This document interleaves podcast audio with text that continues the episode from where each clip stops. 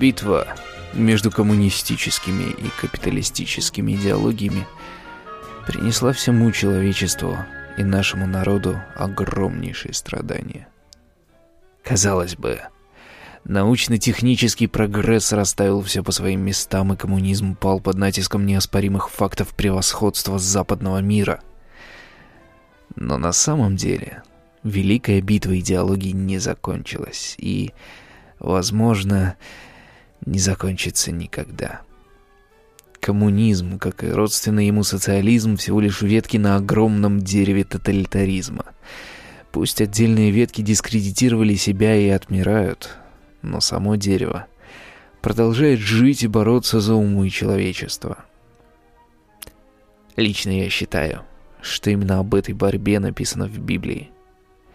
Тоталитаризм. Вот тот дьявол, что был описан в этой великой книге. Он постоянно искушает нас, пользуется нашими слабостями, нашей завистью и эгоизмом. И в этом нет ничего удивительного. Зависть, эгоизм и прочие грехи являются естественными эмоциями. Они с нами рождаются и преследуют нас всю жизнь, словно заложены в самой нашей природе. Они в своем безрассудстве действительно напоминают природные силы.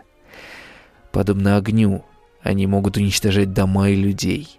Подобно наводнениям, они способны приводить к огромному количеству жертв, сметая все на своем пути. Наша страна пострадала от них, пожалуй, больше всех остальных. И именно поэтому мы просто обязаны научиться понимать их природу. Человек тем и отличается от большинства животных, что умеет изучать природу и направлять ее себе на пользу. Настало время изучить самого человека и научиться противостоять темной стороне его природы. Я надеюсь, что именно такое знание и станет результатом идущей на наших глазах битвы между либерализмом и тоталитаризмом.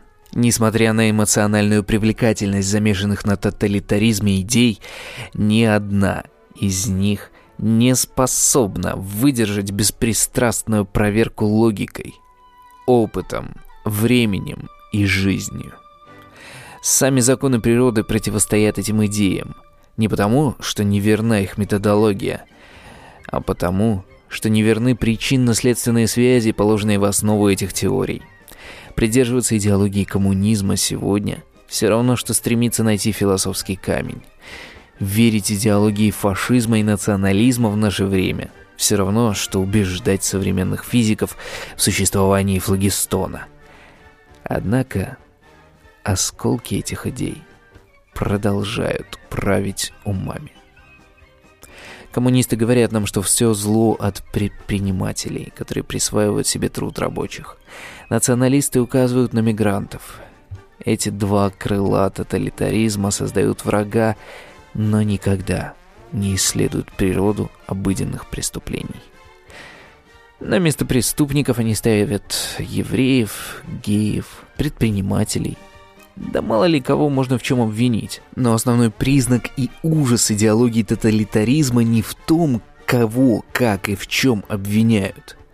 Главный ужас тоталитаризма скрыт в том, что эти идеологии замалчивают кого они не обвиняют и что они пытаются от нас скрыть. Отдельного упоминания в этом свете достоин демон демократии. Хотя демократия сама по себе является всего лишь инструментом принятия решений, сегодня вокруг нее создана мощная идеология, называющая демократию единственным справедливым и честным методом принятия решений в обществе.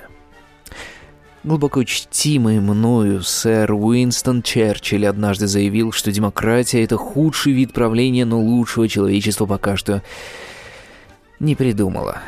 К моему сожалению, этот выдающийся англичанин или ошибался, или сознательно вводил нас в заблуждение. Помимо демократии и тоталитаризма, человек придумал как минимум еще одну систему управления.